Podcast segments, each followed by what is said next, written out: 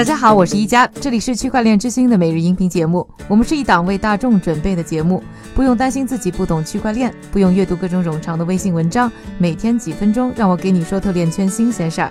今天是二零一九年的五月二十八日，星期二，大家早上好。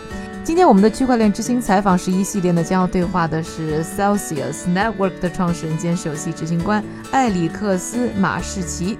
在步入区块链行业之前呢，他已经是一个非常成功的连环创业者，创立过多家公司，包括呢预订服务网站 GroundLink、无线通讯公司 Transit Wireless 和2004年上市的网络公司 Arbinet。2013年，马士奇呢早早就开始投资比特币，踏入了币圈。在此之后呢，还担任了多家区块链公司的顾问和投资人。在这个过程当中呢，他看到了行业的空白，于是呢再次出手。创立了基于数字货币的 P2P 借贷平台 Celsius。Celsius 呢，类似于一种的数字货币银行，提供存款、贷款等等金融服务。项目用户呢，可以把个人资金存入平台，赚取呢利息，也可以呢用个人的通证资产呢申请贷款。在 Celsius 的网页上啊，有一句话让我印象很深，就是公司成立的目标是让华尔街消失。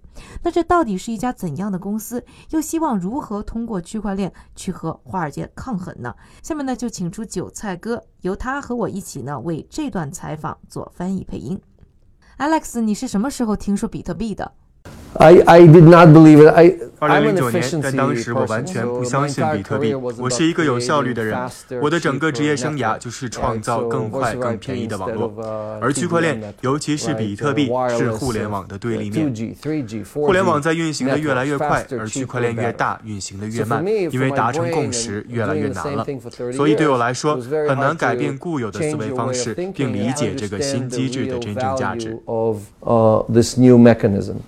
后来又是如何改变想法的呢？Yeah, so I've been watching it since 2009 and 2000. 我从2009年到2013年以来一直在观察 MacGox 事件，并且观察到对于整个数字货币行业来说，这是一个灾难性的事件。但是亲眼目睹它恢复，并且很快重新站起来，让我对这个行业有了信心。于是从那之后，我就开始投资比特币。我还同时开始看到各种不同的众筹项目，也做了不少项目的顾问。从中，我发现了市场的空白。我觉得数字货币社区作为一个整体，正在试图跨越一堵墙，而这堵墙就是技术早期的采用者无法大规模拓展的原因。所以我决定开始创业 Celsius，立志把一亿人带进数字货币社区。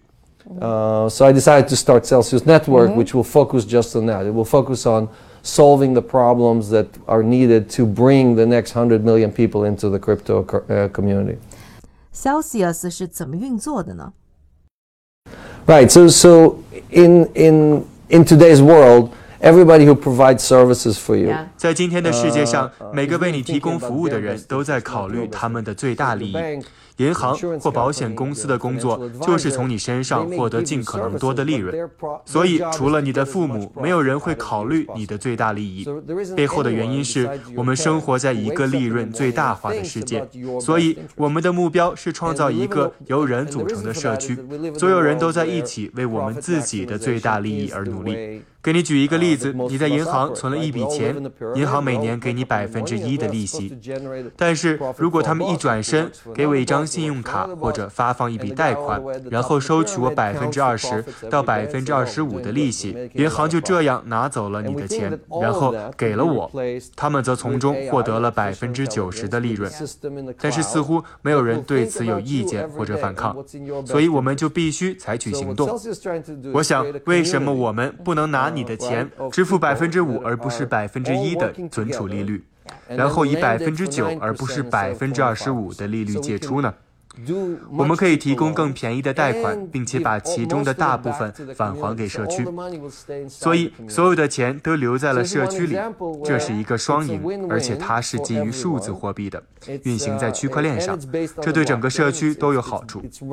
我们的目标是发展社区。如果我们提供这样的服务，很多原本不属于数字货币社区的人会说：“为什么我们还要去银行借贷呢？”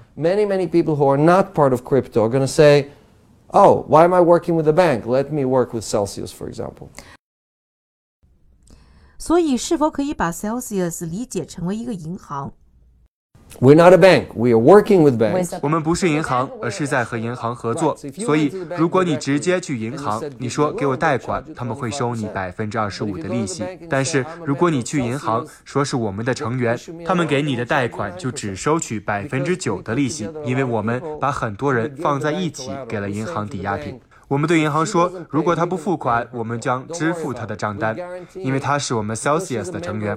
我们保证银行会付款并赔偿损失。为什么是需要区块链来解决这个问题呢？There are many people who just try to do things cheaper and faster. 有很多人做事情只是试图更便宜、更快，但是区块链和数字货币社区是试图创建一个银行或者保险公司的替代品。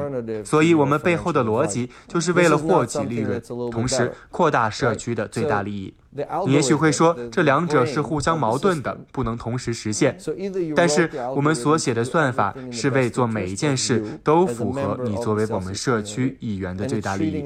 它对每个人都可以一视同仁，它不会对你比对别人更好。这就是我们社区的全部意义所在。所以，这个算法每天都在说，我们怎样才能收取尽可能少的费用，并尽可能多的回馈社会。这就是区块链的目的。呃，blockchain。那你们又是如何盈利的呢？So we charge nine percent and we give back five percent. So we don't need like so think about Ethereum. 我们会收取百分之九的利息，再返还百分之五的盈利。 你可以想想以太坊是如何赚钱的。以太坊是一个非盈利组织，基金会里只有通证的人在创造价值，因为通证上的价值上升了，所以不需要赚钱。我们之前讲过，大多数公司必须赚钱才能创造价值，但是在区块链中，你可以通过创建一个大型社区来创造价值。以太坊成功的建立了一个非常大的社区，每个参与社区的人都能够从社区中获益，而我们也是一样。我们正在建造社区，只要每个人都参与到我们的社区，更多的人不断加入，那么我们通证的价值就会增加。所以，我们不需要创造利润，只需要确保通证足够好就可以。我们的动机是采取正确的行动来增加通证的价值，而我们能做到这一点的唯一办法是我们所做的一切都是为了社区的最大利益。如果我们这样做是为了利润，那么人们就会离开到其他的地方上去。are aligned with our members. Right? We're all working together to do the same thing, to benefit from this community. 具体能说一下 Celsius 通证吗 ？So Celsius token is the way in which 我们的通证是成员之间交换价值的方式。 比如，我借了一笔钱，你是贷款给我的池子里的一份子，我怎么付你利息呢？我把美元作为利息，Celsius 将美元转换成 Cel 通证，然后进行分销。智能合约会记录这一过程。谁给了我贷款？谁给了我比特币？系统会记录这个参与者给了我一枚比特币，那个参与者给了我五枚比特币，然后把我的利息分配给所有的参与者。这样你。得到了十分之一的利息，他得到了五分之一的利息，然后他就可以在社区里卖掉通证。不过这是内部通证，不能外部使用。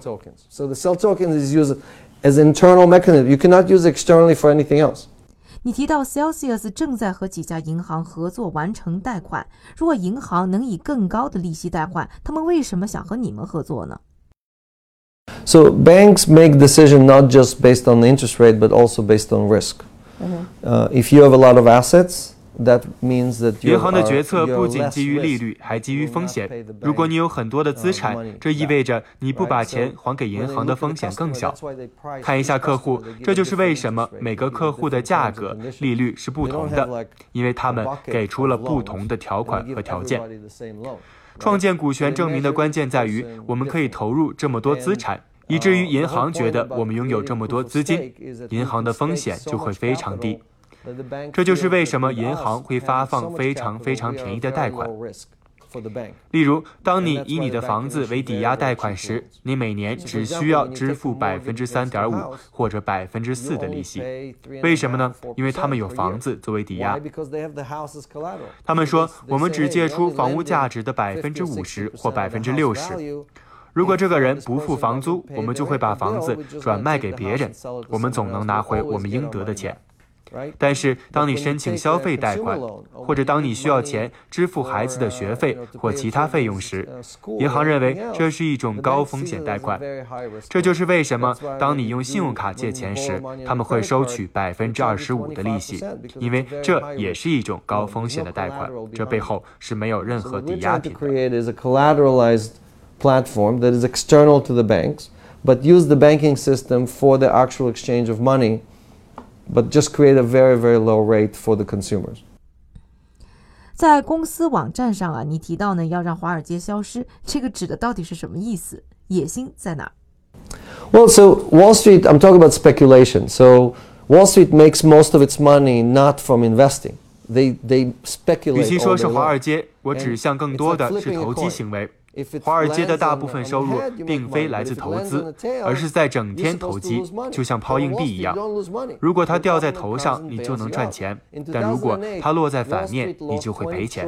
但是华尔街他们不会赔钱，因为政府总会来救你。二零零八年，华尔街一夜之间损失了二十万亿美元，二十万亿美元就这样消失了。到二零零九年，华尔街银行家的奖金再创新高，没有人因此进监狱。也没有一个人因此被逮捕，没有人对这件事件负责。我们所有人损失了二十万亿，但是那些冒着风险抛掷硬币并输掉的人得到了新的奖金，而我们正在做的事情会改变这一切。And you're not going to get it on the other side because they're all profit driven or speculative. Uh, they're, they're all looking for speculation. 以上呢就是我和 Celsius Network 的创始人 Alex Mashinsky 的采访对话。下面的时间还是交给我们的韭菜哥，他为大家准备了一组呢链圈的最新快讯。我们先来看一组行业报告。Bwise Asset Management 最近发布的报告称，比特币现货市场和人们普遍认为的情况有所出入。真实的情况是规模小，但是效率高。再来看一组企业报告。以太坊工作室 Consensus 宣布推出区块链工作包，提供了找到作为以太坊区块链和分散应用程序开发人员所需要的技能。另外，继 b n 之后，日本的数字货币交易所 Liquid 也宣布推出了逐仓保证金交易服务。今天的链圈名人点评来自 eCash 的发明人，也是我们纪录片中采访过的 David Trump。他表示，区块链和数字货币的真正杀手级应用，应该是结合了支付功能的隐私通信系统。感谢韭菜哥的分享，也感谢各位的收听。我是一加区块链之星，还原区块链最真的样子。我们明天再见。